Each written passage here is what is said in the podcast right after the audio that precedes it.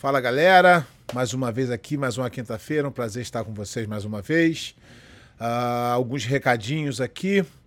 Uh, semana passada a gente teve um probleminha com uh, a galera do YouTube que não conseguiu mandar o recado. espero que hoje esteja funcionando. Quem puder mandar o recado aí já para dizer que está online aí no, no YouTube.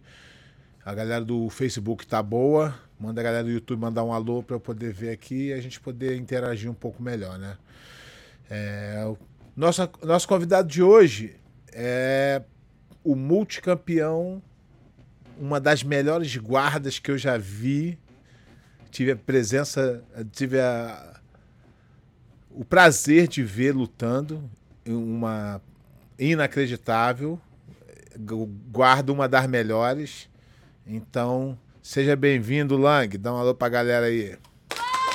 Fala, Pé. Primeiramente, né, agradecer a todo mundo que está acompanhando aí é, o programa. Espero que vocês gostem aqui um pouco da experiência que eu vou, vou deixar para vocês. E agradecer ao convite, muito especial. Eu estou em um ponto da minha idade, Pé, que eu não preciso mais ficar fazendo né, política com ninguém. Então, é. quando eu faço o elogio, o elogio realmente é do fundo do meu coração. E você não tem é, é, ideia da emoção que eu tenho de estar aqui hoje. Eu comecei jiu-jitsu em 2002, e em 2002 quem surfava a crista da onda era pé de pano, era o cara da época. Então você foi um cara que realmente marcou minha geração e poder estar aqui hoje batendo esse papo contigo aí para mim é sensacional. Bom, prazer, né? Um cara do seu gabarito falando isso, só tem a agradecer a, a, a minha moral com a galera aí. A galera, né? Falar pra galera aí que hoje está funcionando aí, tô recebendo as mensagens do YouTube aí. Quem quiser mandar mensagem pode mandar. No final a gente vai passar as perguntas pro Lang. Então vamos começar. Hoje é a oportunidade de a gente conhecer o Lang é, um pouco mais, porque toda vez, toda entrevista eu falo a mesma coisa, mas não é mentira, é um fato. Eu vou procurar. Isso é normal, né? Eu quero saber, por exemplo, se, se eu tivesse uma história bonita do Lang, eu ia perguntar, pedir para ele contar. Só que não tem no, no é, na internet, que é uma coisa que tem todo mundo, não tem uma. Só diz lá, Lang é campeão mundial, Lang começou a treinar em tal ano, então isso aí é uma coisa meio chata que a nossa mídia ainda não aprendeu a fazer, mas a gente vem aqui para tentar corrigir um pouquinho, né? Então, Lang, o que eu faço aqui sempre pergunto pro cara, conta um pouquinho do teu início no jiu-jitsu, tá? Provavelmente já contou muito, mas é bom a gente, porque a gente vai fazer uma timeline da tua carreira para entender, né? Uhum. Fala aí como é que você conheceu o jiu-jitsu. Certo. É, primeiramente, parabéns é, pelo trabalho que você faz. Importantíssimo realmente a gente mostrar muito além do, do campeão, né? Mas sim a história que foi construída aí através de todos esses anos. Eu comecei jiu-jitsu, como eu falei para você, em 2002, né? Em São Carlos. São Carlos é interior de São Paulo, fica duas horas e meia de carro mais ou menos, né? De São Paulo para São Carlos uma cidade pequena, onde a gente não tinha tanto material humano para treinar, mas eu tive muita sorte na minha carreira, né, na, da, como, como competidor.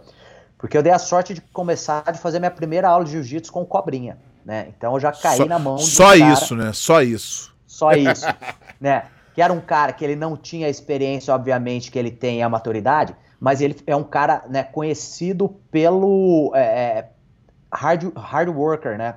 Ele é co como um trabalhador, conhecido como um dos caras que mais treina e toda essa história que vem dele realmente é, é verdade. E, né, o, o, eu tive alguns conceitos de trabalho duro que eu conheci em é, algumas pessoas na minha vida. Deixa eu te interromper um pouquinho para falar sobre cobrinha. O cobrinha não é trabalho duro só. Porque o cara que trabalha duro e conquista, ele para. Porque o trabalho duro gera desafio, trabalho duro, gera trabalho, gera desgaste. O Cobrinha ama o que faz. O Cobrinha uhum. chega na academia às seis da manhã e sai meia-noite.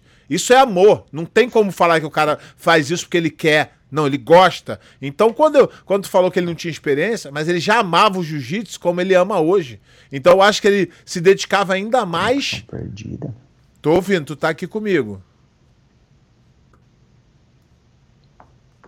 Tá, tá me ouvindo? Deu um probleminha aqui, eu tô te ouvindo. Tu tá na tela aqui, Lang.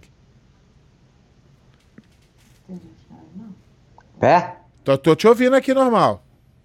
Ah, o meu tinha, tinha congelado aqui. Não, tu, Cara, eu, eu, eu te ouvi o tempo todo. Tá bom. É, eu acho que você fa falou correto, né, cara? Ele é um cara que ele. E na verdade, né, eu tenho um lema na minha vida hoje, Pé, que eu apliquei como atleta, apliquei como professor, agora nessa nova. É, é, nesse novo cenário que eu tô vivendo, que é o gestor, que é o seguinte, né, eu tenho uma equação na minha vida que é o trabalho duro mais a consistência é igual ao sucesso. É o que você falou, né? Não é o trabalho duro uma vez por semana, uma semana no mês, um mês no ano, né? É uma consistência, é uma vida toda de trabalho duro. Eu acho que isso é o que vai construir um legado. Mas voltando aí à, à minha história, né? Então tive é, é, esse, esse prazer, privilégio e, e de começar com cobrinha e essa sorte. E em São Carlos, como eu falei, a gente não tinha muito material humano, então a gente ia é, da maneira que a gente achava na época que era correto, né? A gente tentava suprir muitas vezes a parte técnica com a parte de preparação física.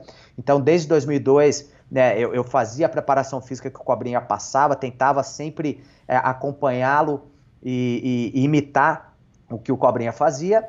É, eu conheci ele na capoeira, então eu já tinha uma admiração é, pelo Cobrinha na capoeira. Então, quando eu passei a treinar jiu-jitsu com ele, quando ele falava para eu fazer alguma coisa, para mim, né, não tinha questionamento na minha cabeça de, pô, mas por que, que eu tenho que fazer isso? Eu simplesmente fazia porque era o cara que eu admirava falando que aquilo iria me levar mais próximo do meu sonho.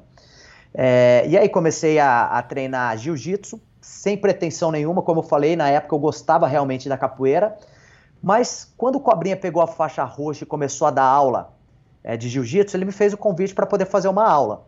Como a academia que ele dava aula de, de de jiu-jitsu era ao lado da academia onde eu treinava capoeira, eu falei, cara, né, eu não sei o que que é, eu gosto mesmo de capoeira, mas pô, se o Cobrinha tá, tá, tá treinando jiu-jitsu, alguma coisa de boa tem. Então eu vou lá descobrir o que que é essa, é, o que de bom tem no jiu-jitsu. Fiz a primeira aula, cara, gostei Quantos anos eu... você tinha quando você fez a primeira aula? Eu tinha 17 anos. 17 anos.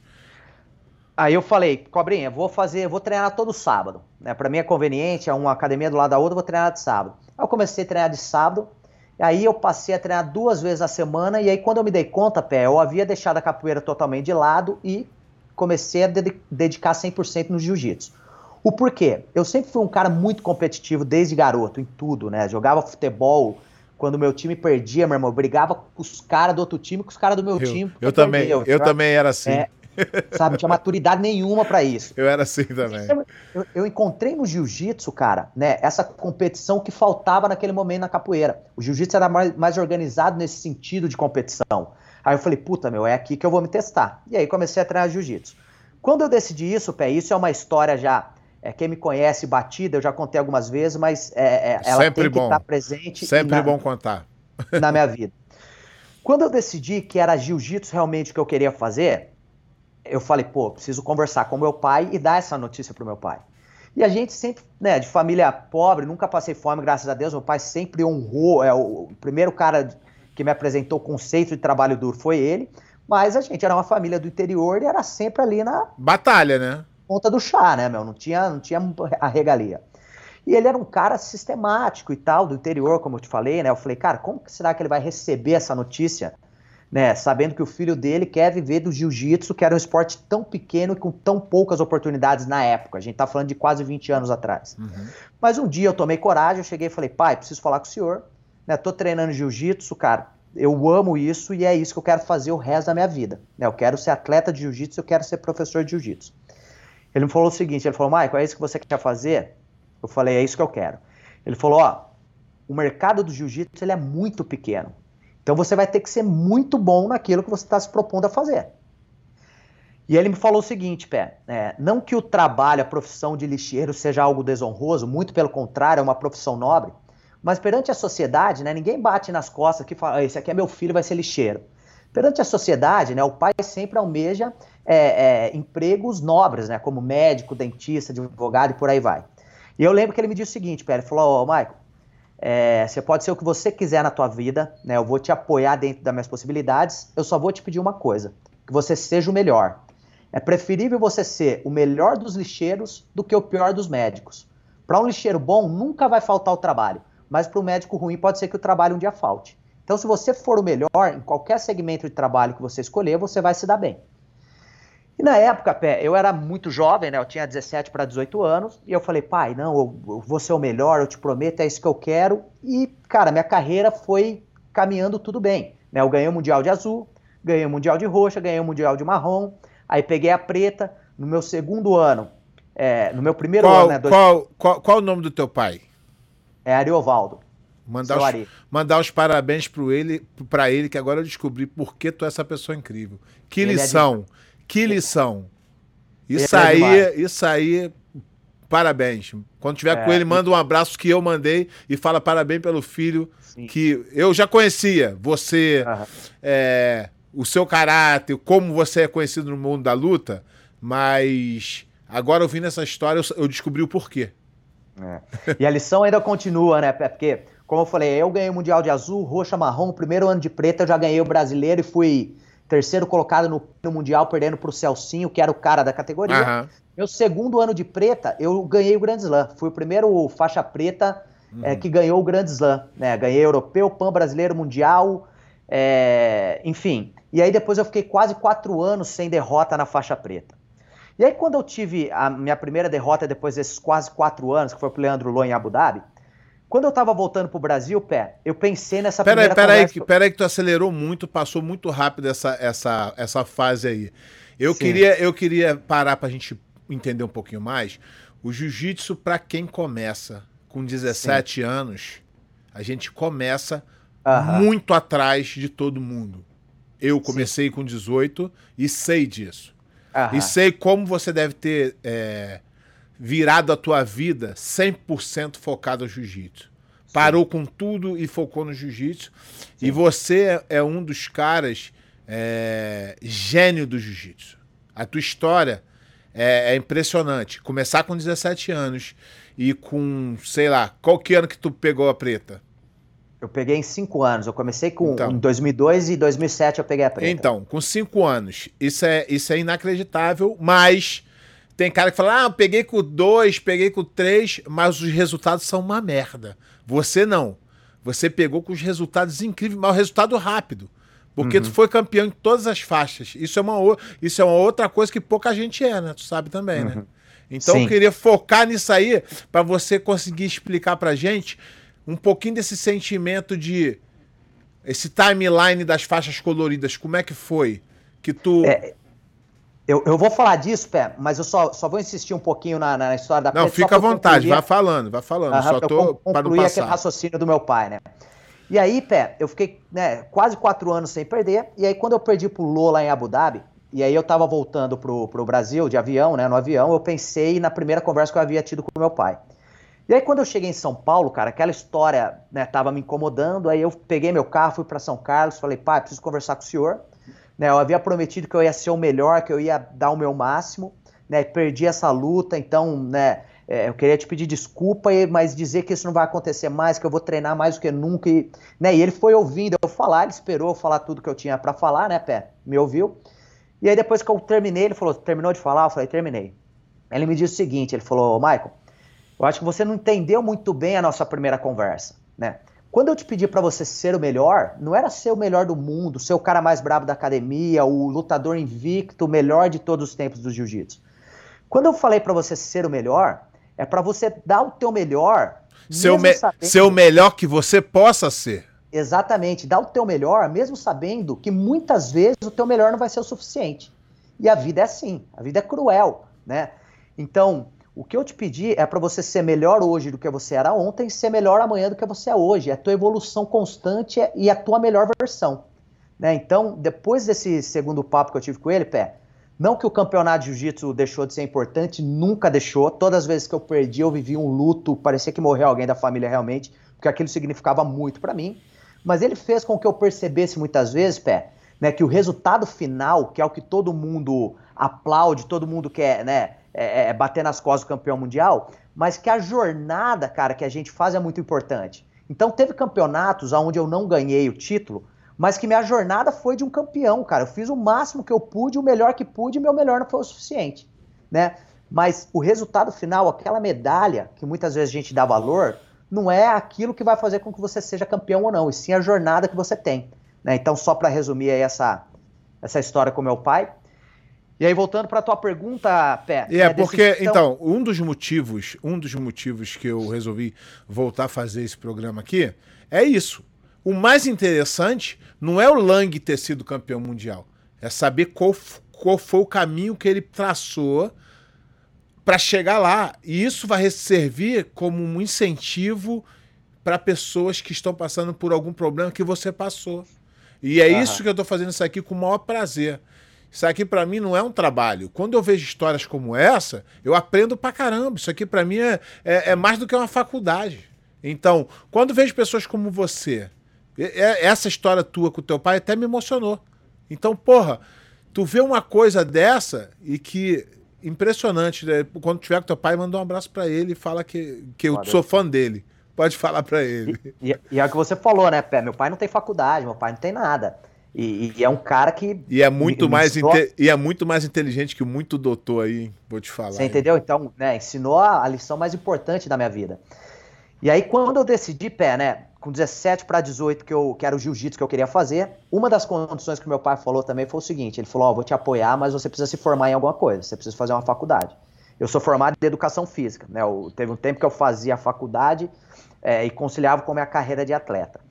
É, cara, no começo as coisas aconteceram muito rápidas para mim, né, Pé? Então eu comecei jiu-jitsu, aí primeiro ano já ganhei o Campeonato Paulista, que na época não tinha Mundial de Branca, né? Era, o Paulista era o, o, o campeonato que eu consegui lutar. Aí no segundo ano de jiu-jitsu eu já ganhei o Mundial de Azul, eu tinha dois anos de jiu-jitsu, fui campeão mundial de azul. É né? As coisas foram, foram acontecendo rápido, é, rápido para mim.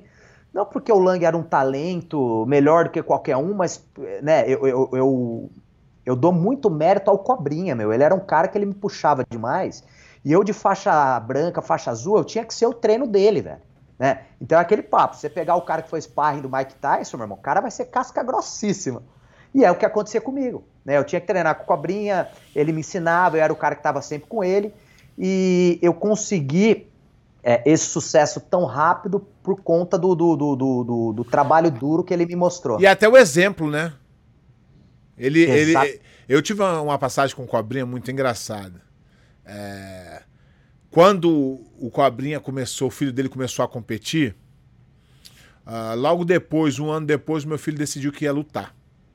E aí eu conversando com o Cobrinha, e o Cobrinha falou: Não, pé, a gente não pode falar para eles, não, a gente tem que mostrar para eles.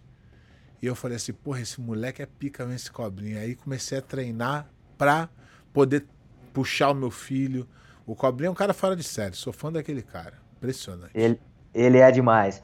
E, e foi isso, né, cara? Com certeza foi muito mais difícil pro Cobra, que era o cara que tinha que, né, o, o linha de frente na época, do que pro Lang, que, pô, tava vindo embaixo da tutela dele, né? Mas, ah, sim, sim.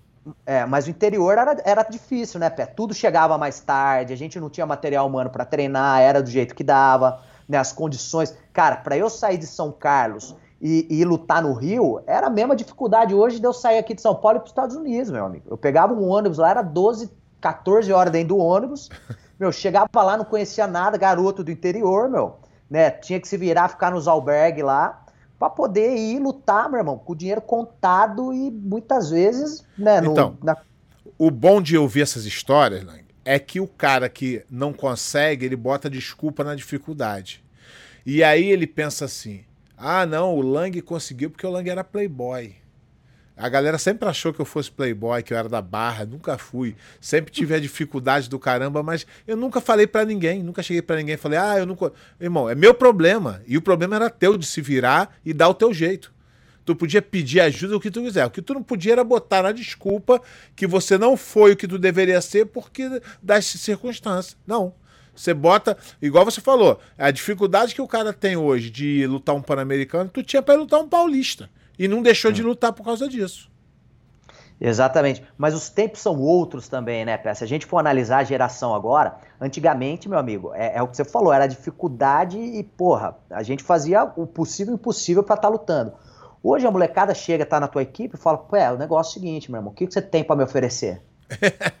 né? Ah, eu, te, eu te, vou te dar a mensalidade, vou te dar um lugar para morar e é isso. Chega um cara, dá a mensalidade, um lugar para morar e uma camiseta, o garoto sai e vai para outro lugar. Então hoje, né, cara, os valores estão trocados. Eu entendo o profissionalismo do jiu-jitsu, isso não é uma crítica, né? Eu entendo que, o, que tem que evoluir de alguma maneira, mas eu acho que... É, é mas a minha opinião não está evoluindo, está involuindo. Porque os moleques continuam não ganhando nada, vivendo de promessa, e os caras uhum. usando os moleques para algum benefício próprio, não sei. Algum, não, vou, não vou falar que cada, cada caso é seu caso. Tem uhum. caras que realmente estão ajudando e tem caras que estão usando. Aí eu não sei. Exato. Eu não, não posso falar porque eu não estou dentro de, de nenhum é, é, projeto que esteja fazendo isso. Mas a verdade é essa. O, o profissionalismo que eu vejo as pessoas falando sobre isso não existe. Sim. O cara não ganha dinheiro para sobreviver. Ele, ele, é, ele, ele é colocado numa arena de teste. Pega 20 moleque. É, em algumas academias eu vejo isso, pega 20 moleque, os três que sobrar se dão bem, o resto descartado jogado fora. A é. verdade é essa. Mas, mas, é isso, cara. Até aquele pertencimento, né, Pé? É, é engraçado que, tipo assim, na época, e aí eu faixa azul ia treinar na TT, meu, te, o Tererê chegasse para mim e falasse, Lang, seguinte, meu, desce lá e compra uma água para mim. Meu irmão, pra mim era caralho. Falar, pô, o que eu terei. Pô, me escolheu. Tererê, me escolheu pra ir comprar a água dele.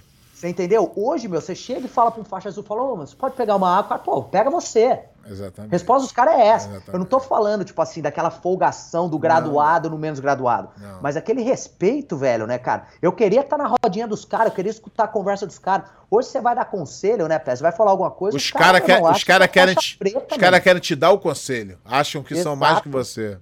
Exatamente. Exatamente. Então, enfim.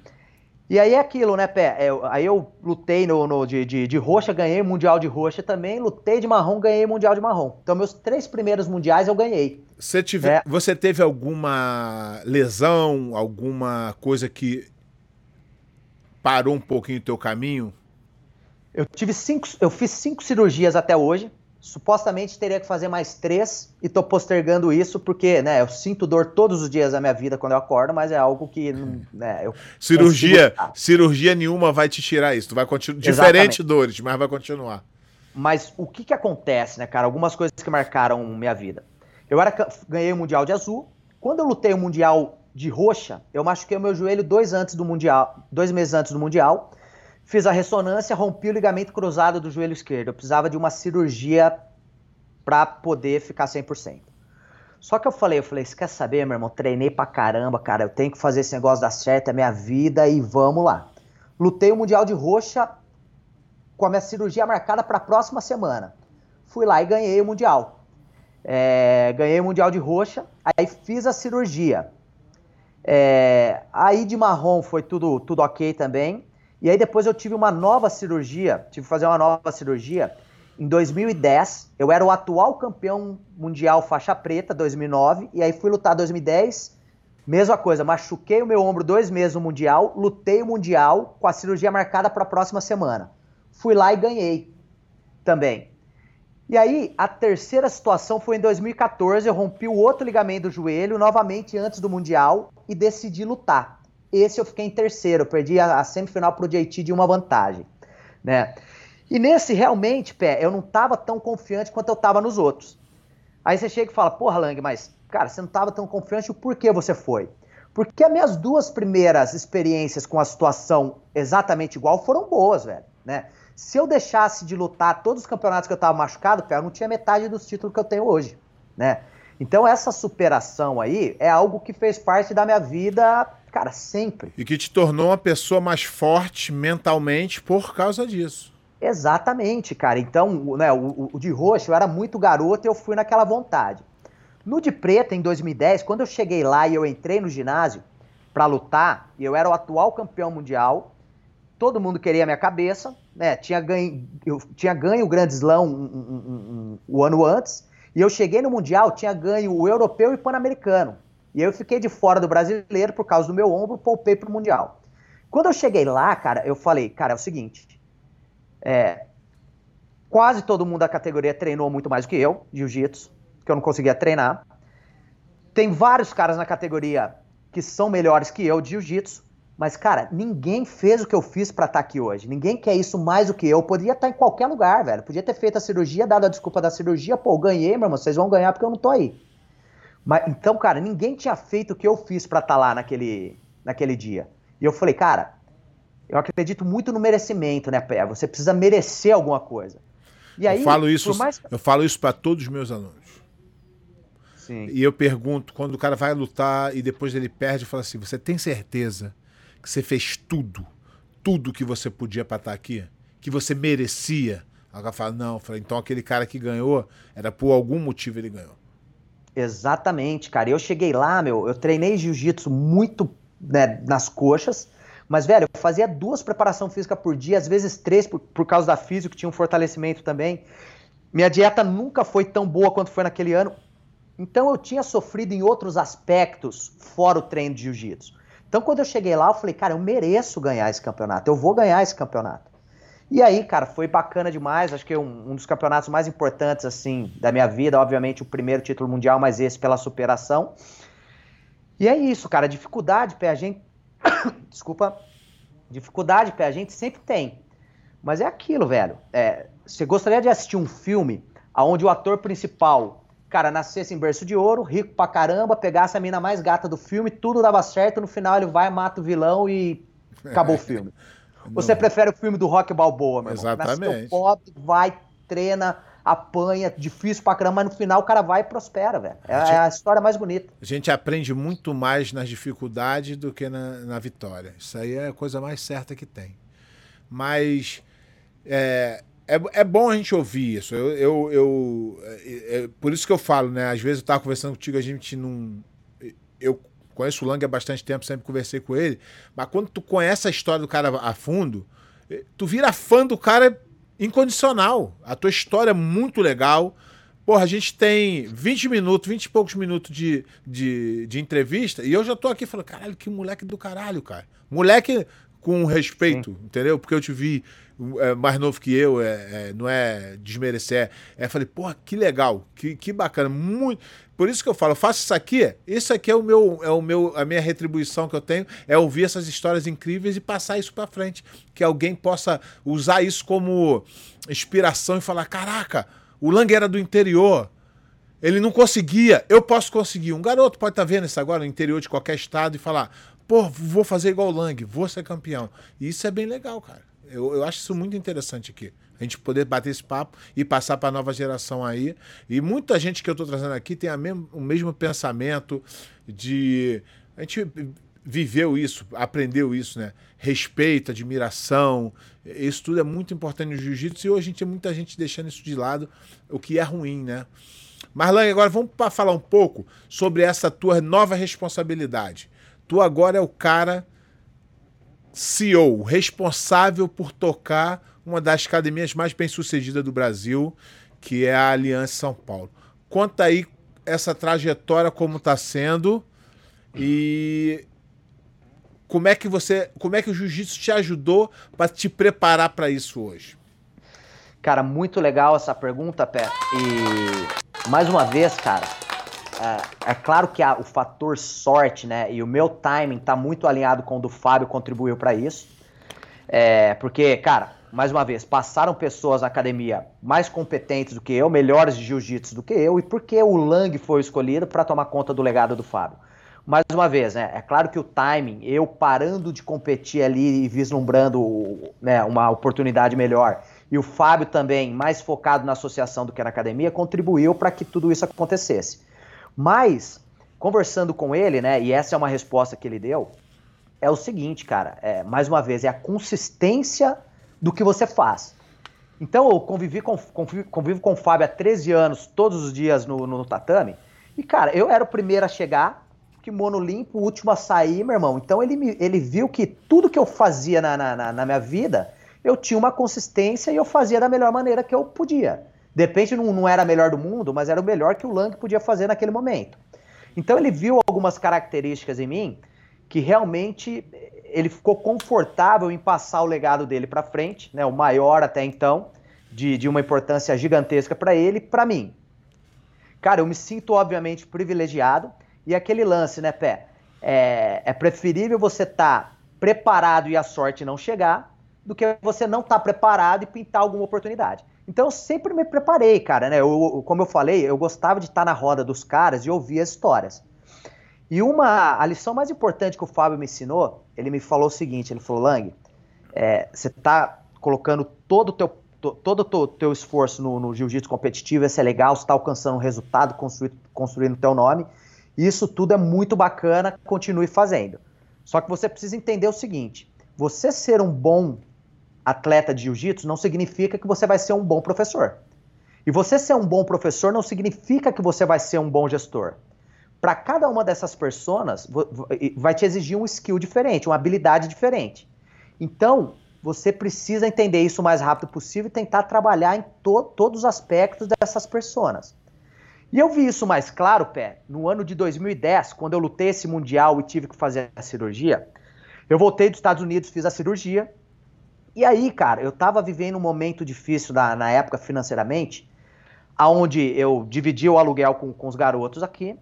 Aí eu ia até o trabalho da minha esposa, da minha atual esposa, que me ajudou bastante. Eu dividia um prato feito com ela, pegava o ônibus, ia até a fisioterapia, meu irmão, em pé no ônibus, com a tipóia aqui, ó, pendurado. Isso, isso do faixa preta bicampeão mundial na faixa preta, velho. Exatamente. Aí, é o que acontecia cara... comigo. Eu, eu parei de competir porque eu saí do ginásio bicampeão mundial absoluto indo para casa sem ter dinheiro para pagar a conta de luz. Então, então é, e aí isso realmente, e aí isso desmotiva muito, porque você Sim. você conseguiu, você lá, o sonhador de São Carlos, legal, ele vai batalhar por tudo. E se ele não atingir o máximo, ele vai continuar batalhando da mesma forma. Uhum. Mas quando tu chega no ápice, que é bicampeão mundial, e você olha para você e fala assim: porra, tem alguma coisa errada.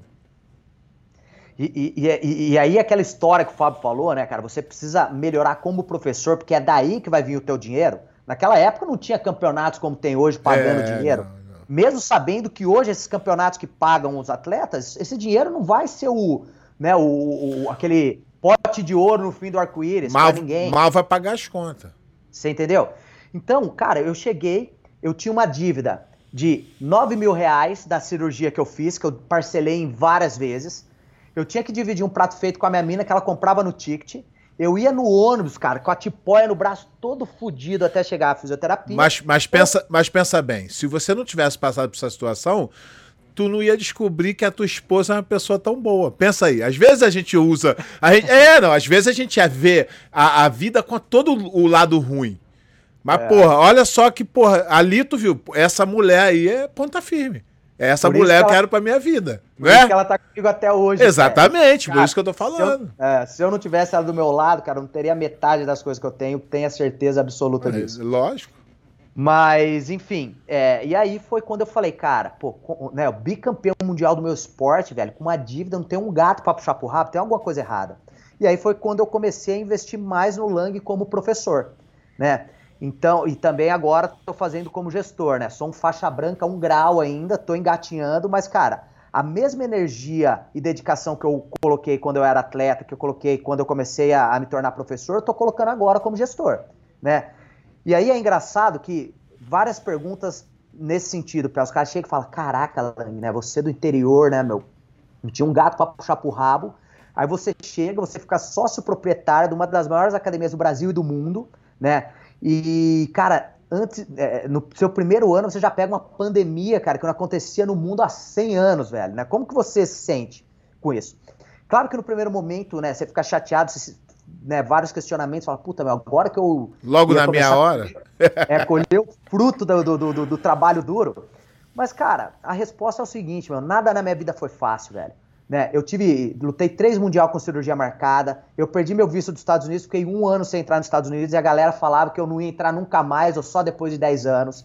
E depois de um ano eu já consegui meu visto, voltei, ganhei mundial, ganhei Pan-Americano e ganhei tudo novamente. Então, cara, nada na minha vida foi fácil. Eu posso, eu posso discordar de você numa coisa que você falou?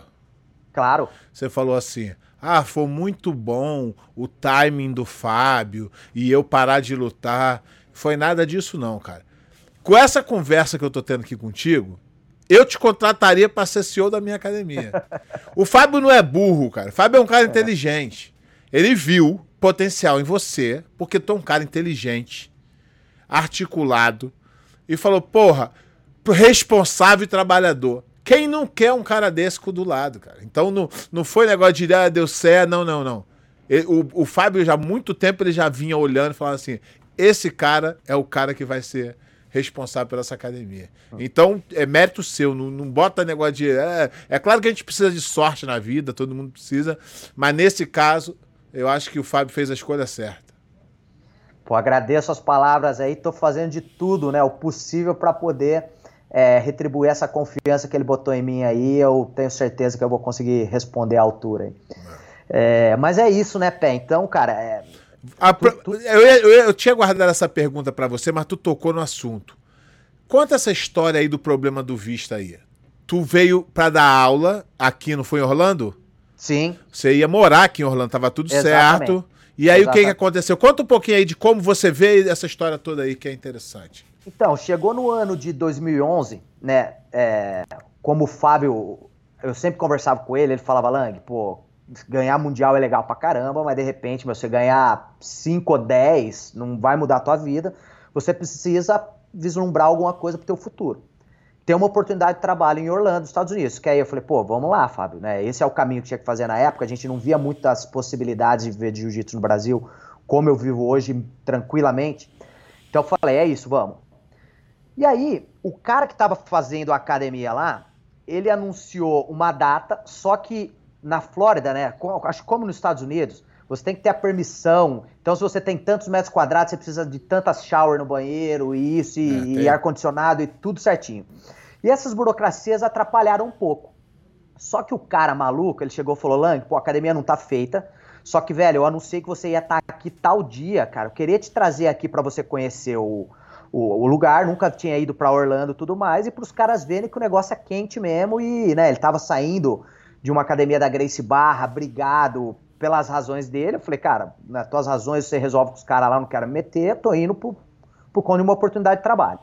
E aí eu cheguei lá e a academia não estava feita, mas eu estava lá, conhecendo a, a, a, a, cidade, que eu nunca havia ido, né, me, me localizando e tudo mais. E aí, a minha esposa estava chegando lá também para poder conhecer o, a, a, cidade. E aí, chegando no aeroporto, os caras pararam ela, começaram a fazer umas perguntas. Ela falou: ah, realmente, meu, meu marido tinha tem uma oportunidade de trabalho, a gente tá vindo aqui para conhecer e tudo mais. Mas na época, ela não tava nem dando aula, cara, né? Porque não tinha academia, pó, cara, foi terrível. E aí, o cara achou que eu tava dando aula, aí mandou a. deportou. A, a minha esposa mandou ela pro Brasil novamente. Eu tava lá, nesse meio tempo saiu o meu visto de trabalho, eu peguei o, o papel, voltei pro Brasil para ir pro consulado para poder é, é, dar entrada no visto. Chegando aqui, os caras cancelaram meu visto B1 e B2, né, o turismo, o business, e cancelaram meu visto de trabalho também, alegando que eu estava dando aula nos Estados Unidos. E aí eu fiquei um ano no processo, né, tendo que recolher é, documentos, né, fotos, é, provar essas, é, que não provar que a academia não estava funcionando, né, que não tinha, era um balcão todo, meu irmão, cheio de pó, tudo desmontado. E eu precisei pegar essas fotos datadas, eu precisei pegar os documentos que não tinha permissão de funcionamento, né? Entrei com o advogado e aí consegui reverter a situação. Mas o que a gente escuta falar, né? Quando aconteceu isso comigo, pé, eu, eu voltei, tive uma conversa com o Fábio, eu ia parar o jiu-jitsu, velho. Eu falei, Fábio, né? Eu, tô, eu tinha uma história já construída como atleta, mas eu era muito novo para parar de lutar. E, cara, na época, a gente via a única oportunidade de viver do jiu-jitsu nos Estados Unidos. Eu falei, cara, eu vou tentar fazer outra coisa, meu, vou, né, agora, antes que seja tarde e tudo mais. E eu realmente pensei em parar o jiu-jitsu. Eu falei, cara, vou, vou tentar fazer outra coisa. Foi quando, né, o Fábio me trouxe pro, pro, pro chão novamente, conversamos, começamos a ver algumas possibilidades. Mas aí no outro ano, né, depois de ter é, apresentado toda a documentação, os caras perceberam, os caras falaram, pô, realmente né, não era a história que a gente estava pensando e tá aqui o teu visto de volta. Né, mas foi um momento, Pé, que, cara, foi, cara, ah, complicadíssimo porra. da minha vida, meu. Mas é assim, né? A, a, gente, o plano de Deus é diferente do nosso, né? De repente isso aí foi pro bem, porque aí sua vida foi por um outro caminho e aí agora você, porra, tá nessa ó, missão aí de tocar uma das academias mais bem geridas. Eu, eu, eu tô falando pelo que eu ouço falar porque eu ainda não tive oportunidade de ir lá, mas pelo que uhum. se vê, é com certeza uma das. Não estou falando que é número de alunos, mas é bem gerida, é bem organizada, uhum. porque tem muita gente que tem muito aluno e a academia é desorganizada, entendeu? Então Sim. isso é uma coisa que eu vejo muito a, a academia do Fábio muito organizada, muito profissional, até uhum. porque tu vê, né, que ele se especializou nisso, né? E, e hoje ele dá cursos tal, mas tu vê que ele é um cara que sabe do que tá falando, entendeu? Exatamente. Então, é bem inter... Mas é, é, bom tu falar essa, essa história aí de que tem pessoas que vêm para cá e às vezes as pessoas dão a, a dica errada sobre é, como tirar visto e é, prejudica a vida dos outros, entendeu? Então, às vezes, falta um pouco de conhecimento das pessoas que o, o jeito mais certo seria você ter tirado o seu visto de trabalho no Brasil. Exatamente. Mas todo mundo, não, vem logo, já não sei o quê, já dá aquela brasileirada e entra aqui. Na, é, você vai na confiança do cara, né, meu? Você falou, porque, na, tá porque na verdade, é, eu tenho um, um, cara que treina aqui comigo, que ele é advogado de imigração, até meu advogado de imigração, e ele falou assim: é, é o que você fez é crime. Uhum. Porque você já veio com a intenção de trabalhar. Sim. O que a lei diz é que você pode vir e aqui mudar de ideia e ficar. A lei te permite isso. Mas uhum. não é o que as pessoas fazem. Não foi o que eu fiz. Uhum. Entendeu? Porque você vem, então. Mas é, o ideal é que você. Por quê? Pode dar um problema, pode atrasar. você Então você vai ficar naquela pressão, vai ser ruim para você mesmo. Dá entrada no Brasil, demora um pouquinho mais, mas você já vem com tudo certinho, não tem nenhum problema. Então é, é um conselho que eu dou pra galera aí também sobre isso. Entendeu? Muito bom, Pé, muito bem colocado. Mas a história, né, se torna importante por conta disso, né, Pé? Se for analisar, cara, olha o tanto de, de, de, de, de pedras no caminho que eu tive na minha carreira. Cara, vontade de parar com o jiu-jitsu mais de 200 vezes, meu irmão, até hoje, né? Então, mas teria com qualquer outro trabalho. Mas essa pandemia veio para mostrar também o quanto eu amo aquilo que eu faço. Meu. Eu tô louco para voltar para academia e dar 200 aulas por dia. E, e, também você vai aprender muito com isso. Eu vou aprender, todos nós vamos aprender muito com isso, sobre hum. é, valorizar mais as coisas. Antigamente chegava na academia e falava assim, ah, vou treinar hoje não, cansado. Aí hoje tu fala assim, caralho, queria treinar. Queria estar tá ali. Então, isso é um aprendizado. A gente vai valorizar as coisas que realmente têm valor né? Não Exato. só nossa própria vontade do momento ali, né? Exatamente. E é, e é interessante, cara, você ver um, um cara, é o que eu tô falando, um cara como você é uma oportunidade? É, mas é uma responsabilidade do caramba, né? Pegar uma academia que, tá, que, que roda excelente há mais de 20 anos, né? Que o Fábio tá aí, eu acho. É isso. Então você. Só que tem a vantagem e as desvantagens. A vantagem é que você já aprende do cara que sabe pra caramba, que tem uma experiência. E ele não te escolheu à toa, ele não te escolheu porque ele é teu amigo, ele te escolheu porque ele viu o potencial. Eu vejo uhum. também em você. Então, é um cara que, porra, inteligente, se comunica bem. Então, isso tudo é importante. Trabalhador, responsável, igual tu falou, isso tudo o Fábio viu durante esse tempo todo. E é bem interessante você ver que e isso é também mais uma coisa que você precisa é, a gente precisa passar para frente. Você que está nos ouvindo, que trabalha no mercado ensacando compra, tá? Você acha que aquele emprego ali não é para tu, que você quer uma coisa melhor. Eu, eu, eu acredito que seja também. Mas você tem que entender que aquele ali é seu primeiro cartão de visita. E depois que você vira empresário, depois que você vira empreendedor, tu começa a olhar como as pessoas trabalham. Aí tu fala assim, caralho, aquele garoto ali que empacota bem, que tá ali, ele é um bom garoto. Ele pode. E pode ser que um dia um cara, um empresário, olhe aquilo ali e te ofereça um emprego. E aquele cara que só trabalha na frente do patrão, ele é tão corrupto quanto o político que rouba a merenda da criança. Porque você está roubando, o cara está te pagando para trabalhar e você está dando um gabiru para não trabalhar. Então, se tu muda a tua mentalidade, você tem que. Qual foi o, qual foi o combinado? Receber para trabalhar.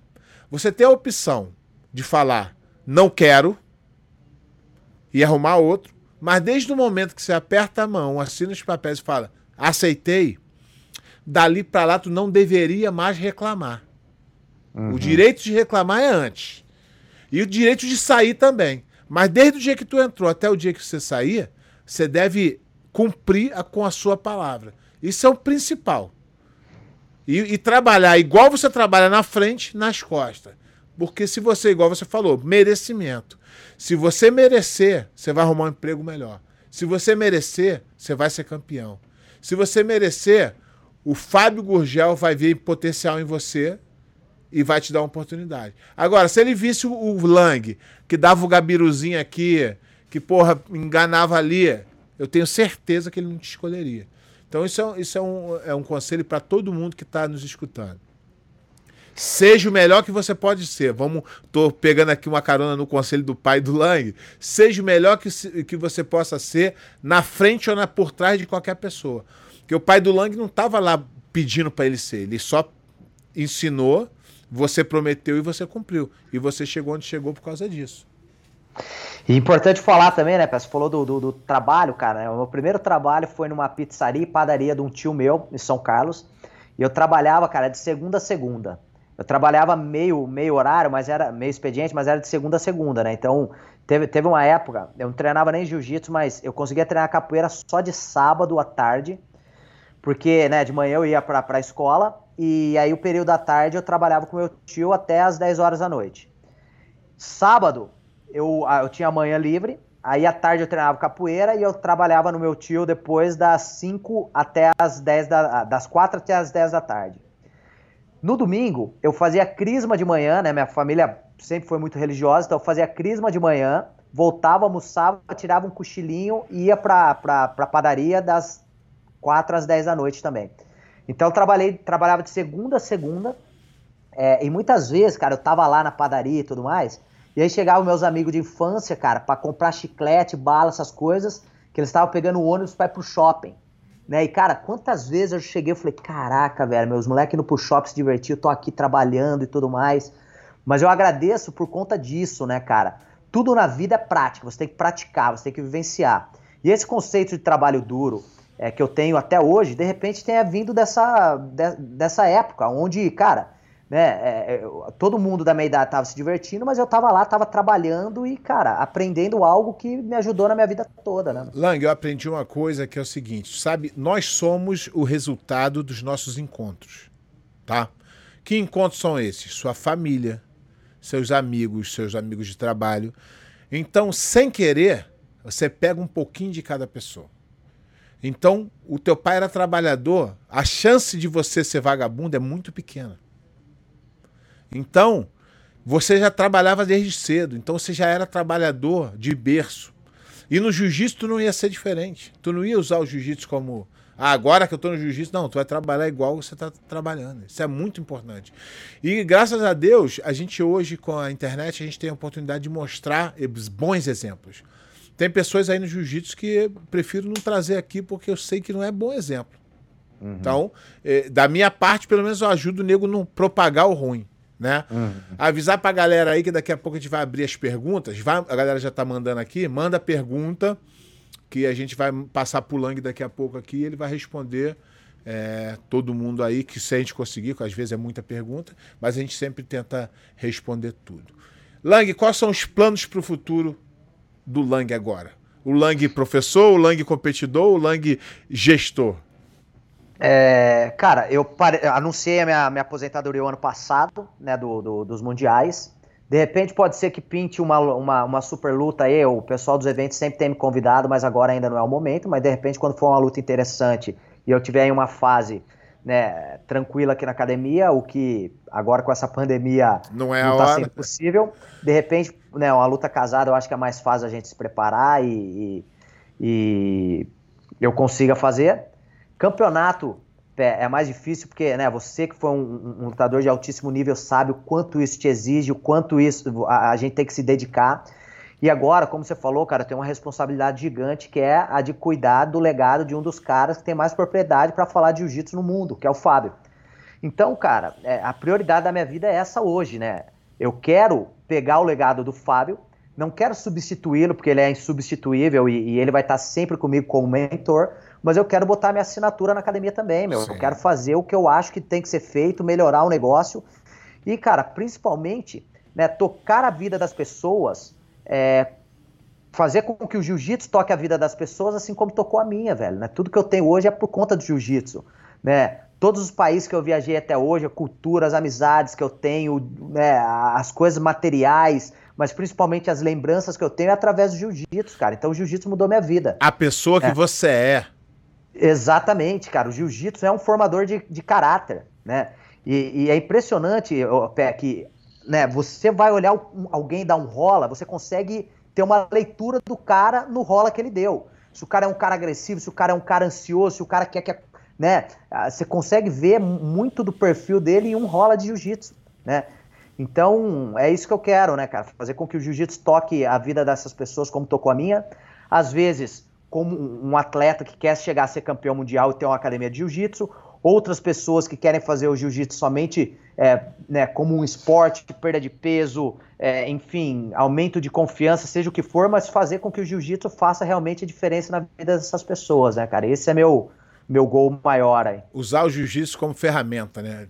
De entrar na vida das pessoas, mudar a vida das pessoas, ajudar as pessoas. E isso, Pé, que você falou, é, a, é o mais importante de um professor, cara. E muita gente não, não consegue ver isso e fazer isso. Né? Se você me perguntar, Lang, qual foi a maior diferença que você teve quando você era atleta e depois você virou professor? Quando a gente é atleta, a gente é egoísta, né, Pé, de, um, de uma certa forma. E, cara, tem, é aquilo, e tem que ser. O campeão, ser, se não for egoísta, ele não é campeão. Tem que ser, cara, né? O treino tem que ser o que é melhor para você. Não é, não é mau caráter, que aí muda. Você Exatamente. pisar nas pessoas, não. Você só tem que focar em você porque você precisa focar em você. Exatamente. Então, tipo, né? É, o treino tem que ser o melhor para você. Eu chegava aqui, às vezes minha esposa queria sair, não, não posso sair porque eu preciso descansar. Então a vida dela era viver a minha, né?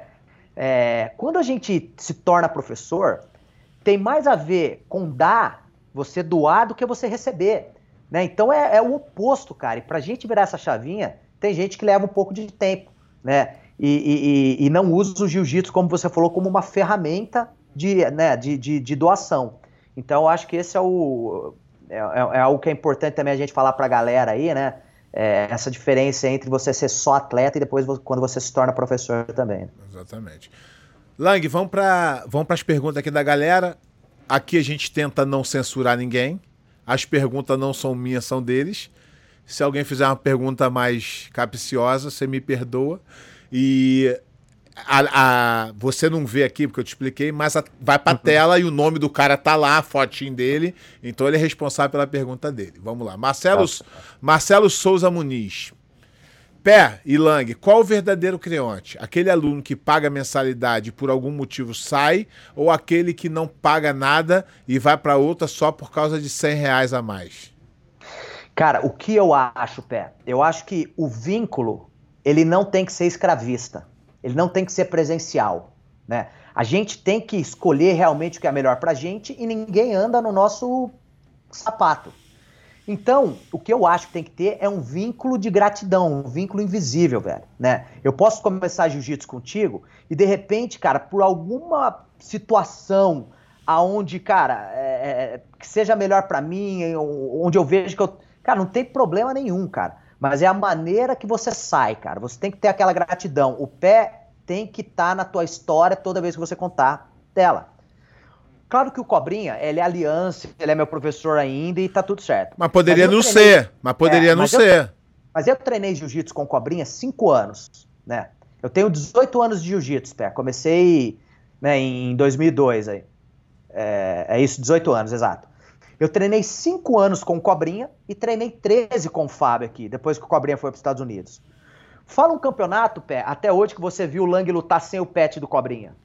Hum. Fala uma entrevista que você leu minha, que eu não citei o nome do Cobrinha.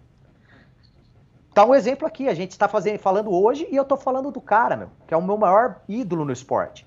Então, o que eu acho é isso, cara. Hoje eu tô com o Fábio Gugel, sou sócio do Fábio, tô em outra pegada. Mas a gratidão que eu tenho por esse cara é eterna, velho. E as pessoas Entendeu? não entendem que uma coisa não tem nada a ver com a outra. Tu pode ser fiel ao Cobrinha e ao Fábio.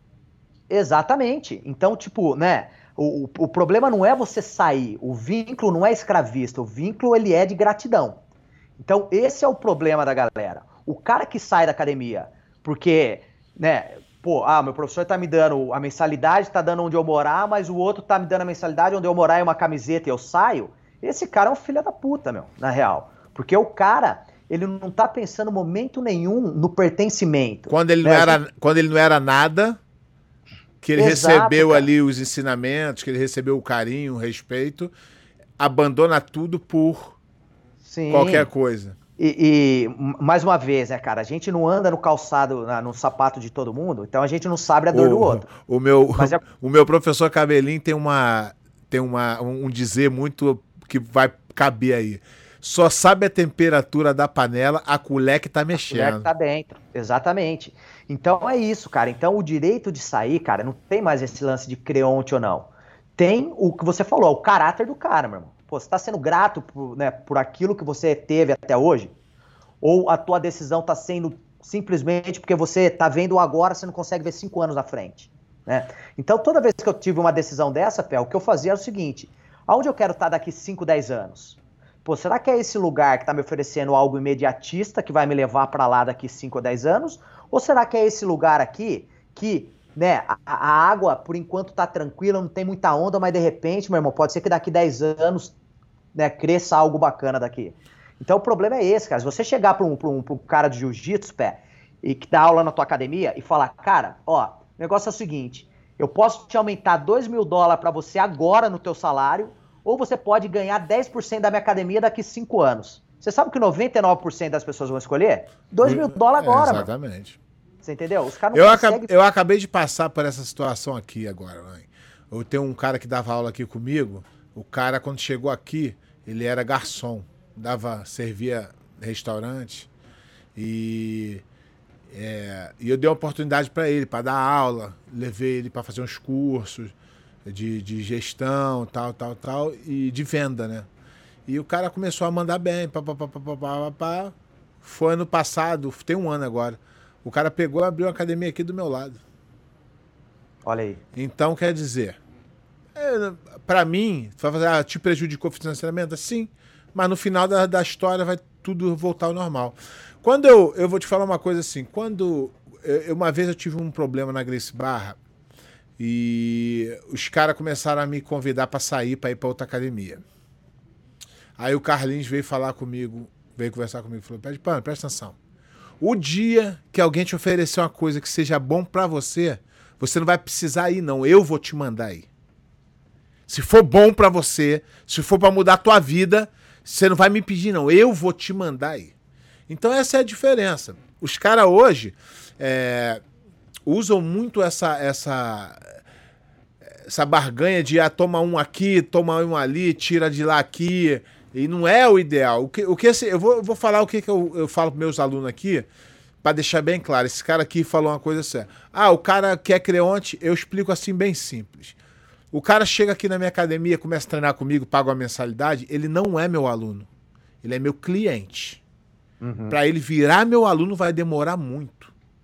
E ele nunca vai saber da minha boca se ele é aluno ou é cliente. Só eu vou saber. Uhum. O dia que ele vira aluno é o dia que eu falo assim: esse cara aqui é ponta firme, deixa eu ensinar ele um pouco mais porque ele merece, fez por merecer. Até aí ele é meu cliente, ele paga para utilizar o, o meu business. Depois que ele virar meu aluno, aí eu falo assim, ok, agora é hora de dar um pouquinho mais de atenção para esse cara, porque ele é um cara sério e porque ele vai estar tá com, a, com, com um pet do jiu-jitsu nas costas dele pro resto da vida. Então, se ele fizer merda, o jiu-jitsu vai estar tá com ele. Então, eu procuro ajudar os caras que vão carregar o nome do jiu-jitsu mais à frente. Eu, eu, concordo 100% com o, com o que você falou. E, mas é aquilo também, né, Pepe? É, eu acho que a atitude do cara, né, e essa gratidão fala mais do que qualquer coisa. É. O cara pode achar uma oportunidade melhor, mas se Sim. ele for honesto e quando começar a conversar, ele não botar na balança, peraí, deixa eu ver, não. O cara chamou, ele vai no professor dele, professor, o cara tá me oferecendo isso, isso, isso, o que, que o senhor acha? Se o professor for gente boa, ele vai falar assim, bom, vai. E se o cara, é achar, isso, cara. E o cara vai achar, não, isso aí, pô, o cara tá te enrolando, rapaz. Esquece isso. É exatamente isso. Cara, o Batista hoje, né? O Batistão, pô, ele tá lá em Abu Dhabi, meu. Ele precisa representar a Command Group. Mas aqui ele é aliança, porque, cara. Mas, tá ele, é de, mas ele é de coração. Exatamente. E ele vai, é, ele, mesmo lá representando, ele vai ser, ele é aliança por dentro. Exatamente. E voltando àquela história, né, cara, do, do que é mais atitude do que o dinheiro, cara, você tem um táxi para eu pagar para andar no teu táxi não significa que eu vou entrar, abrir a janela, meter o pé no banco e derramar café no teu banco, velho. Né? Então eu acho que é, eu, eu, concordo com essa relação cliente-prestador de serviço. A gente tem isso porque é um business e a gente precisa ser profissional. E no negócio a gente precisa pensar mais com é, a, a, cabeça do que com o fígado. Né? A, a emoção nunca pode passar a, a razão. Mas o que eu te digo é isso, cara. É aquele pertencimento e aquela gratidão. Você não precisa é, é, casar comigo e ficar comigo pro resto da tua vida se você não estiver feliz, mas você pode me separar e ter a gratidão de tudo que a gente viveu e me respeitar da mesma maneira que respeitava é, antes. Exatamente. Ponto. Vamos para a próxima aqui, Marcelo MS. Pé, pergunta para o professor Michael Lang qual o sentimento dele nos campeonatos ah, quando as pessoas mais velhas pedem para tirar uma foto e dizem que admiram o jiu-jitsu dele como a sua pessoa. Cara, para mim, é, meu, não, é difícil falar, né, Pé? Porque é o que eu te falei, velho. Eu comecei em 2002, você era o McGregor do jiu-jitsu, velho. Era o cara que tava surfando a crista da onda, né? Era polêmico na medida certa. Porque vamos falar, meu, que hoje tem bando de pela saco é, no jiu-jitsu então, pra caramba. Tá? O que acontece? Eu, vou te cortando um pouquinho, mas lembrando que quando eu cheguei lá em cima e vi que nada mudou, falei, porra, eu preciso fazer esse barulho. Mas eu não falei antes de fazer. Eu fiz, uhum. ganhei tudo e aí eu falei, eu sou o melhor. Eu, eu fiz um fato, eu não fiquei dizendo eu vou ser. Não. Aí passou um tempo, eu parei de lutar, os caras falaram, pô, pé de pano, tu tá mais escalado? Eu falei, não, só não tô ganhando como eu ganhava. Se eu voltar a ganhar, eu vou falar a mesma coisa de novo. É, é isso. Mas é o, né, cara, e, um cara que tem a tua história, meu, que, pô, sempre me tratou bem, e não, você não me tratou bem, o Lang, faixa preta, campeão mundial, você me tratava bem de faixa azul, meu, de faixa roxa. A gente, né, sempre educado pra caramba. O Feitosa da mesma maneira, né, cara, quando ele, ele falou de mim logo que eu tava chegando na preta, e ele foi um cara que lutou no peso leve, pô, cara, imagina, né, o, o Marcelinho já era o astro que ele é quando eu cheguei aqui, ele deu um treino comigo de marrom, e eu chegando para lutar o Mundial, ele falando, esse cara aqui vai ganhar na preta, meu irmão. Cara, né, os caras que você olhava na revista, velho, falando isso, fala, puta, meu, é, é muito legal, cara, né? Não, não, é, é, difícil descrever pé, né? Porque, é, cara, é a, a, história, os caras que, que, que né, tá, tava ali no topo da pirâmide, reconhecendo o, o meu trabalho. Então, cara, é, meu, não tenho palavras para dizer o quanto isso é importante. Ok, vamos para a próxima aqui, Davi Veloso. Davi Veloso tem duas perguntas, vou botar uma aqui que é a pergunta maior e vou ler a outra, para também não... É, o, que, o que você gostava de fazer antes das lutas? Como era o treinamento para competir em alto nível? E se você pensou em lutar MMA? Cara, eu nunca pensei em lutar MMA, meu. Eu amo realmente jiu-jitsu e eu desde sempre eu senti que eu conseguiria viver tranquilamente através do jiu-jitsu com o plano de carreira que o Fábio desenhou para mim. É, o treino aqui na Aliança, cara, né, sempre foi de alto nível por conta da, né, tendo em vista a experiência do cara que estava no comando, que era o Fábio, né, um cara que já havia ganho quatro mundiais, que tinha todo um know-how é, é, técnico e vivenciou realmente ali o chão da fábrica para poder passar para a gente. É, algo que a gente sempre fez, e isso a gente fazia em São Carlos também, sem saber, pé, era treino específico, né? Todo mundo gosta de rolar, meu. Eu também gosto de rolar e tudo mais, mas eu amo fazer treino específico também. E aí, se a gente pegar um exemplo, vamos pegar o futebol, que é um esporte comum em, em todos aí. Cara, os caras gostam da pelada. Mas o treinamento dos caras, meu irmão, os caras treinam defesa, o cara treina ataque, o cara treina passe, treina pênalti, treina cruza, cruzamento na treina área. tática. Tática. Meu irmão, jiu-jitsu é igual, velho. Se você só rolar, você vai ficar aquele galo brigador, né? Resolve, às vezes resolve. Mas a evolução Mas, não vai ser como seria se você tivesse treinamento específico, tivesse... Exatamente, cara. Agora o treino específico, cara, vamos imaginar. Na época, o Cobrinha era o cara do interior lá, meu. Ninguém batia nele, né? Eu, pô, ele era faixa roxa, eu era branca, eu era um. Né? E aí fui treinando, treinando, mas, cara, ninguém conseguia botar ele em uma situação desconfortável. Sabe o que ele fazia? Meu irmão, vai, começa nas minhas costas. Vai, começa nos 100 quilos, vai. Ele treinava o específico para ele poder evoluir e botar o jiu-jitsu dele em outro nível. E eu fiquei ainda mais convencido disso, não mais porque eu, eu, eu já sabia que esse era o caminho, mas quando o Roger veio dar um seminário aqui na academia, ele havia acabado de lutar com o Bochecha. E aí, depois do, do, do, do, seminário, a gente saiu para jantar. E aí, falando do treinamento, ele falou: Lang, eu treinei dois meses para essa luta. Em dois meses, eu fiz três treinos de, de sparring só. O restante foi só treino específico. E, cara, você vê que, meu, quando ele chegava nas posições mesmo, é, porra, o cara não perdia, velho. Você da é, mesma maneira. É, mas, mas, porra, também, né? O Roger tem um jiu-jitsu que é diferenciado, né? O cara não, não, perde posição, é foda isso. Você entendeu? E tipo assim, é, cara, é o específico, né? É, é, é, o cara chegou. Imagina, você é o melhor cara da tua academia, pé, ninguém pega as tuas, tuas costas. Quando você vai no campeonato, você vai lutar com um cara do mesmo nível que o teu. O cara chega nas tuas costas, você não vivenciou aquilo, meu irmão, você não sabe nem como é que começa a defender, você vai bater. Né? Então a gente fazia muito treino específico, era assim que a gente treinava aqui também. Ó, esse aqui é o cara que mais vê o resenha. Vou dar uma moral para ele que ele tá sempre vendo. Nego Braga. A pergunta dele é boa, hein? O que ele acha do projeto Dream Art? Aí te botou na saia justa, hein? Não, cara, de maneira nenhuma. Cara, é, é, o que eu te falei. Tudo que vem para dar oportunidade para os outros, eu acho que é bacana demais. É, é um projeto que está dentro da Aliança, né, por ser um, um, tá em uma das filiais da Aliança, mas é um projeto totalmente independente da matriz aqui, pé. Então, tipo assim, eles, óbvio que né, a gente é a mesma família, mas eles têm a, as políticas dele lá, então eu não conheço muito o projeto a fundo para falar. O que eu sei te dizer é que, meu, gente, os caras bom pra caramba de jiu-jitsu, né, os caras estão tendo resultado, os caras, meu, é, né, termos competitivos, não tem o que falar, meu irmão. Os caras são foda pra caramba e tem um time hoje fenomenal. É, uma coisa que eu, Lang, e, e, né, e junto com a aliança que a gente acredita, é que um projeto, cara, é algo que ele tem que ter um começo, meio e fim. Ele precisa ter uma porta de saída. Então, o que acontece? Quando você desenha, quando você vai ver o sucesso de um projeto, não é por quantas pessoas tem no projeto, é quantas pessoas que entraram e saíram de lá melhor com uma profissão, vamos dizer assim. Que é o que os caras estão tentando fazer agora nesse momento e que, pô, se der certo vai ser muito legal. Mas é esse é o modelo de projeto que eu acho ideal.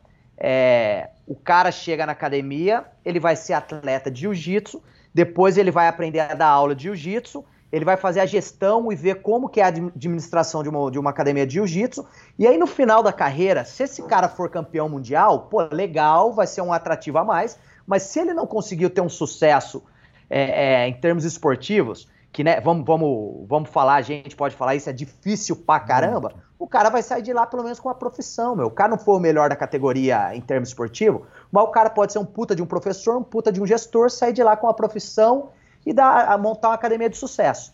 Então esse é o modelo que eu, que eu acho legal e que o jiu-jitsu é um pouco amador nesse sentido, porque né, sempre quando a gente fala de projeto é é, isso de uma maneira geral, no Rio tinha muito, né, no, no, no Cantagalho e tudo mais, também não tenho autoridade para falar porque eu não conhecia bem, mas era isso, o cara ia lá, dava aula, cara, a aula era de graça, ele tentava ajudar nas viagens e tal, mas não tinha muito, muita porta de saída, né, Pé? Não tinha algo que o cara podia vislumbrar, é, né, um, um, um, pós, né, pô, depois desse projeto, quando acabar, eu vou sair daqui o quê? Eu vou ter alguma, o que, que eu vou ter depois disso?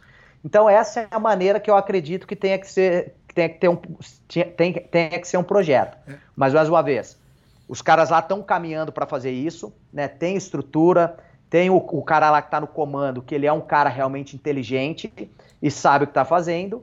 E cara, então, tenho, tenho certeza. Eu tenho, eu tenho um pensamento pouca coisa diferente do teu, tá?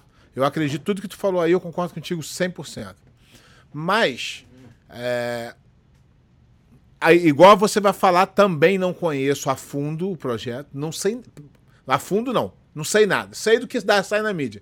Pegou cara, botou na casa, não sei o que, aquele negócio ali, e bem pouco. Mas, eu penso assim. Depois da minha experiência, né, Lang? Eu já tô eh, nessa batalha aí há um tempo, vinte e poucos anos. E eu vi que isso sempre é feito, não é de agora. Isso não é novo. O que acontece é que um cara que tem uma condição financeira privilegiada ama o jiu-jitsu, como todos nós amamos, e acredito que se eu tivesse muito dinheiro faria igual, se você tivesse dinheiro faria igual, todo mundo. Só que uh, o que acontece é que o planejamento dessas coisas ele não é tão bem feito na área financeira. Por quê? Dinheiro precisa gerar dinheiro. Uhum. E projeto precisa gerar um dinheiro para voltar para o projeto andar mais para frente. O que acontece que eu tenho minha experiência, que já participei de alguns, é que o cara bota o dinheiro e esse dinheiro não volta. E uma uhum. hora esse cara fala, porra, não dá mais. E aí o que acontece? Vem outro projeto, outro cara. Então, eu acho que um projeto seria interessante quando ele gerasse renda. Porque hoje esse projeto é um projeto social que um cara bota dinheiro. Uhum. Pode, pode ser que eu esteja falando besteira, mas é o que eu vejo de fora. Entendeu? O cara pega, bota dinheiro e não tem chance desse dinheiro voltar. Como é que esse dinheiro voltaria lá? Não tem como voltar. Sim. Se esse cara tivesse um projeto para montar umas academias, seria outra coisa. Mas o projeto é competição. Competição gera custo, não lucro. Uhum. E em algum momento esse cara fala assim: caralho, eu gastei dinheiro pra caralho, hein? Tá bom. E é o que acontece. Eu participei de, de alguns projetos assim. O cara patrocinava a galera, até no MMA mesmo. O cara falou: ih, chega. E chega eu de uma uhum. hora para outra e acabou. Eu não, não conheço, não sei quem Sim. é, não sei nada. Tô, tô aqui como é, público, falando de coisas que eu não sei. Mas da minha opinião, da minha experiência que eu já passei com outros tipos de projeto, com outras coisas. A, a, intenção do cara é sempre boa. Ninguém vai botar Sim. lá para ajudar os outros. É, o cara tá gastando dinheiro do bolso. Então isso já é já é uma atitude nobre. Uhum. O que que ele quer ver? Nego treinando jiu-jitsu, nego querendo ser campeão, tudo válido. Não tem nada de errado nisso. Meu único medo é o a hora e fala assim, ih, rapaz, não foi como eu quis, hein? Chega. E aí os caras uhum. vão ter que dar. E também pode ser uma oportunidade, só, só, só é uma visão um pouco diferente. É, co co eu concordo com o que você falou. Mais uma vez, eu também não conheço a fundo. Para poder mas, opinar 100%, né? É, mas é, né, o que a gente ouve falar também, e eu, eu, acho que é um, o caminho que eles estão tentando e, e, que seja bem. Ele tem esse, esse cara que é o padrinho, mas eles estão tentando trazer mais pessoas para dentro também. Então você não coloca, é, não deposita toda essa, essa responsabilidade em cima de uma pessoa ou uma empresa. Então, eles estão tentando também capitalizar mais gente para poder dar o suporte nesse projeto, o que obviamente facilitaria é, todo esse processo, essa dinâmica que eles estão fazendo. Mas mais uma vez, cara, eu não posso também falar muito porque eu não, conheço a fundo. Mas, cara, olhando de fora, é a equipe que todo mundo queria ter hoje, né, Pega? Os caras bom pra caramba mesmo ali. Se lógico, você olha, meu irmão. Lógico. E, Cara, né? A crítica nenhuma, de jeito sim, nenhum é. A, até porque eu, eu, estaria sendo hipócrita, que eu faria a mesma coisa se eu tivesse dinheiro. Óbvio, óbvio. Entendeu? Óbvio. Mas é o que eu tô falando, cara. É muito legal, né? Tem um, um seriado no Netflix, se você puder assistir, é mais ou menos esse momento que o jiu-jitsu vive hoje, que chama The English Game. Fala, fala do futebol, né? Lá na Inglaterra, quando inventaram o futebol, que era de uma classe privilegiada e era um esporte totalmente amador. De repente, o dono de uma fábrica né, começou a colocar os operários para jogar também com esses caras, mas os caras que tinha grana lá, o alto clero, meu irmão, os caras ricos pra caramba, não precisava fazer nada, comia do bom do melhor, dava o treininho deles e ia jogar com os caras que trabalhavam o dia inteiro e não tinha como treinar e não tinha comida. E aí um, do, um, um, um dos donos da fábrica come, começou a contratar jogadores da Irlanda. Então trouxe dois caras bons pra caramba e começou a pagar a grana pra esses caras. Mas estava no regulamento que não podia ser profissional. Só que aí começa a ter resultado, e aí outros donos de fábrica começam a fazer isso também, contratação, grana e tal, e aí é onde chega o profissionalismo do futebol. Que é o que está acontecendo mais ou menos com o jiu-jitsu agora. Não sei se é o correto ou, não da maneira que está sendo feito agora, yeah. É. mas precisa se profissionalizar de alguma maneira realmente, né? Imagina, eu acabei de contar uma história triste aqui, meu puto pra caramba indo pra fisioterapia catala. De repente, se eu tivesse um cara que botasse dinheiro no meu bolso, eu ia estar feliz da vida. Lógico. Né? Então, mais uma vez, a gente não pode é, falar muita, do, do, sentimento dos outros. É como você falou, só sabe o calor da, pane, da, da panela, a colher que tá dentro. Então, tipo assim, né? Não sei a fundo, mas de fora vendo, cara, é, o é oportunidade, né? É o que eu te falei. O sair para ir para lá ou não, se você sair tendo gratidão, né? O que a gente vê também é, é, é que muitos professores dão esse aval pra galera aí, porque é uma. uma, mas, uma... Então, mas se for bom, é isso aí. É, exatamente. O que mas, mas, é mas, mas, a, mas a forma como é feita é muito importante. Sim. A forma como é feita é muito importante. Vamos para mais uma. Leonardo SN. É, qual competidor foi o maior adversário no jiu-jitsu? E se ele coincide com o adversário que te motivou a treinar mais forte do que você treinava? Cara, o, o atleta mais duro que eu enfrentei foi o Leandro Lô, com certeza. Na época do que eu tava no auge, meu, competindo tudo, foi o único cara do peso leve que eu não ganhei, né? Perdi uma final de mundial, duas final de brasileiro e aí em Abu Dhabi, quatro lutas.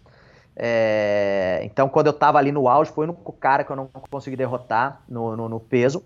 E com certeza ele foi um cara que fez com que eu treinasse e me reinventasse. Mas teve um outro cara também, que é o Durinho, que foi o cara que eu mais lutei durante a minha carreira toda. Lutei 11 vezes com ele. E, cara, pelo fato da gente lutar tanto, e ele, meu irmão, pô, bom de jiu-jitsu, aquela disposição, um físico impressionante, ele era um cara também que fez com que eu me, me reinventasse e, e treinasse cada vez mais. 11 vezes, quantas vitórias pra tu? Tá 10 a 1. Perdi. É... Perdi na, na, na, faixa de base, de roxa, e aí depois a gente lutou de marrom e preta e eu ganhei todas. Mas era aquilo, pé. Era um sanhaço, meu irmão. Cara, Tem pau que... Pereira, isso, né, meu irmão? Isso eu sei, não precisava nem falar. Ah.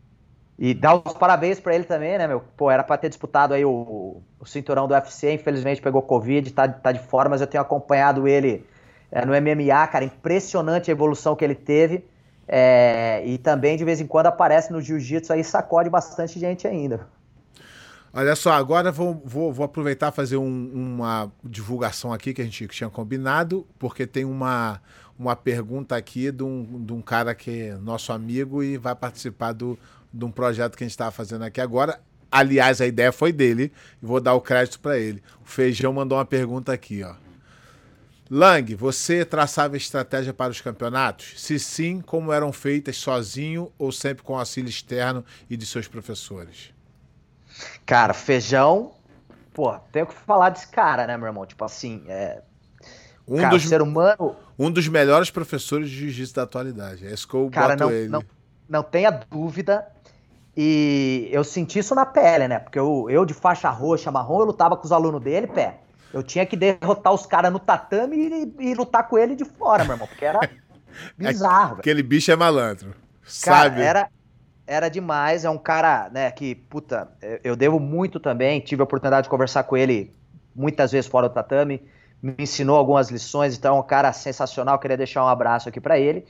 E, e, essa pergunta é importante, né? É, eu tinha uma estratégia, já tentei usar também muitas vezes com os alunos dele, que era o seguinte, né, Pé? Eu tinha mas uma também, guarda... Mas, é, então, isso que eu ia falar. O cara com a guarda que tu tem, não tem estratégia, né? É botar na guarda e lutar. Então, mas tinha aquela uma, né, Pé? Você bota na guarda, dá um desequilíbriozinho, faz uma vantagem, faz outra vantagem, aí raspa e vamos, vamos ver o que dá. Porque se, é, se raspar de volta, tá na vantagem. A vantagem Exatamente. tá na frente. Então era uma das estratégias que eu tinha por confiar naquele jogo. Obviamente, depois isso foi direcionado pelos meus professores, né? O, o Cobrinha, depois o, o, Fábio, mudando algumas coisas, dependendo, obviamente, com quem, com quem eu ia lutar. Mas no início era algo instintivo meu, né, cara? Falar, pô, se eu fizer uma vantagem, né? Se eu fizer duas vantagens, subo, raspei, tô lá, meus caras me raspar, eu vou estar no meu jogo forte ganhando de vantagem ainda. Então era o que eu tentava fazer muitas vezes, né? Depois isso mudou um pouco, ganhei mais confiança no meu jogo é, é, por cima. Mas era isso, cara, né? Eu confiava ali no meu jogo forte também, né, Pé? É, às vezes, o que acontecia? Eu botava lá na, na, guardinha, o cara começava a tentar passar, explodir igual um louco, o que eu fazia? Eu dava aquela travadinha e esperava o cara, meu irmão. Ele deitava uma, duas, três. Na quarta, ele ajoelhava na minha frente. Quando ele ajoelhava, aí era deixa pra acelerar. Né? Tu sabe que eu, eu explico pros alunos, nessa, nessa tua é, situação aí, porque toda vez que o cara dá um bote e chega do teu lado, tu quando tem uma guarda boa, tu nunca pensa que o cara quase passou. Você fala assim, ele nunca vai passar. Exatamente. E essa, isso, isso é uma tática que eu falo para os alunos assim: se você começa a achar que o cara está quase passando, ele vai passar. Se o cara tentou chegar do teu lado 10 vezes e tu recuperou 10, ele não vai passar nunca. Então o mental tem que estar tá ligado à tua. É claro que isso tem que ter uma guarda boa ajuda também, né? Que só o mental a... não vai resolver. E aquilo também, né, meu? O cara faz uma puta força e tá chegando, aí você recompõe. Cara, o cara já manda uma mensagem pra cabeça dele, tipo assim, meu irmão, puta, pra chegar faz... de novo vai é, ser foda. Exatamente. Agora vamos, é, vamos falar sobre o projeto que a gente vai fazer na semana que vem. Não na semana que vem. Sem ser. Deixa eu ver o dia pra gente anunciar certo, né, Lang? Senão a gente. A gente vai fazer um debate. Eu, a princípio, né? Porque o Cumprido tá tendo uns. tá no Brasil resolvendo os negócios aí, a princípio é isso. Na semana que vem, no dia 16, a gente tem o Cavaca aqui para falar a história da vida dele, da carreira dele. E no dia 23 de julho, a gente vai fazer um debate. E esse debate, porra, eu acho que vai ser incrível, porque, porra, o Lang é um cara inteligente pra caralho, vivido. O Feijão dispensa comentário e o Cumprido também é um cara de campeonato. E a gente vai, vai falar sobre é, treinamento. Não é sobre nacionalidade, tá? Não é se americano é melhor que brasileiro. A ideia é falar se no Brasil, com a estrutura do Brasil, hoje os caras conseguem ainda ser campeão, ainda consegue, ou se nos Estados Unidos eh, já tem a estrutura e, o, o a, e, e, as pessoas que estão treinando aqui já estão à frente. Então isso é um, é um debate bem complexo, não é tão é, sim e não. Ah, na nossa conversa a gente eu concordo com o Lang, o Lang concorda comigo, mas a gente pensa diferente o, o, o comprido concorda com o feijão e discorda ao mesmo tempo. Então vai ser muito interessante essa vivência nossa passando. Então vai ser muito legal. Isso vou dar o crédito pro cara. Foi o Feijão que teve a ideia, não é minha. Eu fiz, eu fiz a entrevista com ele. Quando acabou a entrevista, eu acho que dentro da entrevista ele falou: Pé, acho que seria legal e eu tô bolando as pessoas, porque é difícil você casar quatro, né, no, no, horário e tal. Mas eu acho que agora a gente fechou. Vai ser muito, muito legal esse debate. E a gente vai debater sobre isso, sobre atleta que tá indo, que tá voltando, que tá. E, e a gente vai debater e, e não é contra. A gente vai estar tá a favor do jiu-jitsu, debatendo sobre um assunto muito legal. E obrigado, Feijão, aí, por, por ter dado essa ideia. E a gente está trabalhando nessa, nesse projeto. E o, e o Feijão diz que tem certeza e tem provas e, e, tem fatos que provam que o Brasil está muito à frente. Eu nem comecei a estudar ainda, mas eu vou começar a estudar os resultados para ter, ter minha informação. Hoje eu falei com ele e falou: não, ainda não acabei meus estudos aqui, não. Falei, tu já está há muito tempo, né, malandro?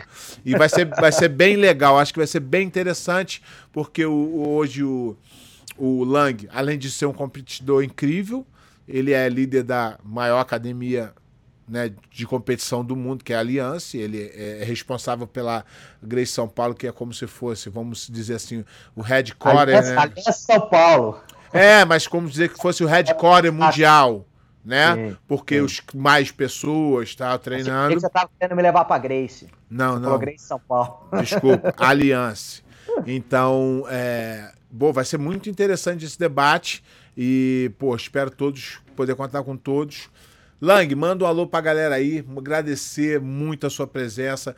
Foi uma das melhores, eu sempre eu falo algumas, né, mas disparada uma das melhores que eu gostei por conhecer a tua história, por, por, por a história que tu contou do teu pai. Não esquece de mandar é, um abraço para ele, falar que eu sou fã dele. Dá um alô aí, suas considerações finais. Vamos lá. É isso, pé. Antes, né, sem passar spoiler, mas tô com feijão nessa, meu. Acho que o Brasil ainda é o Brasil. É isso aí, vai ser, essa, vai ser essa discussão, vai ser boa. Vai ser demais. É, cara, queria é, agradecer, né, mais uma vez pela oportunidade de poder estar tá aqui falar um pouco da minha carreira, né, da, da, da maneira que eu penso o jiu-jitsu acima de tudo, não só como um esporte, um, uma profissão, mas como uma filosofia de vida, né? Tudo que eu faço na minha vida eu tento aplicar é, os ensinamentos que eu aprendi no jiu-jitsu. É, e agradecer a todo mundo de casa aí que participou, agradecer aí pela pergunta é, de todo mundo, espero que eu tenha sido claro aí na, na, no meu ponto de vista. Mais uma vez, a ideia não é criticar ninguém, mas é, é simplesmente colocar a maneira que eu acho, que eu penso é, o jiu-jitsu. E é isso, Pé. É, obrigado mais uma vez. Como eu falei, você foi um cara que quando eu iniciei o jiu-jitsu, meu, o pessoal só falava de, de, de pé de pano. Então, poder estar tá aqui hoje, cara, sendo entrevistado por você, para mim é uma honra inenarrável, cara. Obrigado por tudo aí, por essa oportunidade. Lang, acabei de esquecer aqui, a minha audiência que sempre me lembra, eu sempre vacilo. A gente tem um quadro, antes certo. de acabar, que são os cinco mais. Tá? Os cinco mais do jiu-jitsu. Ah, mas qual é o critério? Critério Lang. O Lang que decide. Mas tem uma regra. Não pode ser ninguém da aliança, não pode ser ninguém que treinou contigo. Porque aí, é... como tu conviveu muito com esses caras, naturalmente você vai querer colocar eles. Então deixa as pessoas de fora escolherem ele e você escolhe os seus cinco mais do jiu-jitsu com o critério que você quiser. Cara, cinco mais do jiu-jitsu, deixando o Bruninho Malfacine de fora é doído, hein, pé? Deixando o Fábio Gurgel, Cobrinha. Esses todos estariam na minha falar. lista. Mas... mas... vou falar. É, Roger Grace, Bochecha, Roger Grace, Bochecha, André Galvão. É difícil, né? Roger, Todo mundo Roger fica assim. Grace, Bochecha, André Galvão, Rômulo Barral. Rômulo Barral. Deixa eu ver aqui, pé, meu, meu último. Então eu falei, ó, Roger Grace, Bochecha, André Galvão, André Galvão e Rômulo Barral. Barral. Cara, difícil não pôr ninguém da aliança, hein, meu? É. É, todo mundo aqui fica perdido. Por quê? Normal, não é por bairrismo. É porque tu convive e vira fã do cara. É. E a aliança é, mu é muita gente ah, boa. Ah, mas tem um aqui, não podia esquecer, meu, Rodolfo Vieira. Ah, sim. Tá aí. Cinco de respeito, hein, meu? Porra. É, é até pecado tu botar cinco, né? Exato. Tu precisa de uma lista dos 30 pra botar a galera toda. Lang, muito obrigado. Deixa eu mandar um recadinho aqui, galera. É, quem não conseguiu assistir ao vivo pode assistir no YouTube ou no Facebook depois. E também tá no podcast pra galera que ah, vai pro trabalho, no busão, dirigindo. Baixa o Spotify, nem baixa em casa no Wi-Fi, nem gasta internet, bota no fone de ouvido e vai embora. Tem várias pessoas que estão tá mandando, pô, pé, obrigado. E tá no Spotify, no Apple, quem tem é, Apple também, mas a galera do Brasil usa mais o Spotify também. Então queria agradecer, pedir pra galera é, dar uma curtida lá na, na página do do Facebook, seguir, é, se inscrever no canal lá, fazer aqueles negócios de sininho lá que eu não sei muito bem. E para dar uma força pra gente. E Lang, muito obrigado. Prazerzão falar contigo. Já era fã do jiu-jitsu, agora sou fã do, do cara incrível que tu é. Muito obrigado aí pela, pela entrevista e tamo junto. Vamos nos falando e nos vemos em breve, se Deus quiser. Tamo, tamo junto sempre, Pé. Obrigado mais uma vez. Valeu, pessoal de casa aí. Valeu, um abraço. Ufa.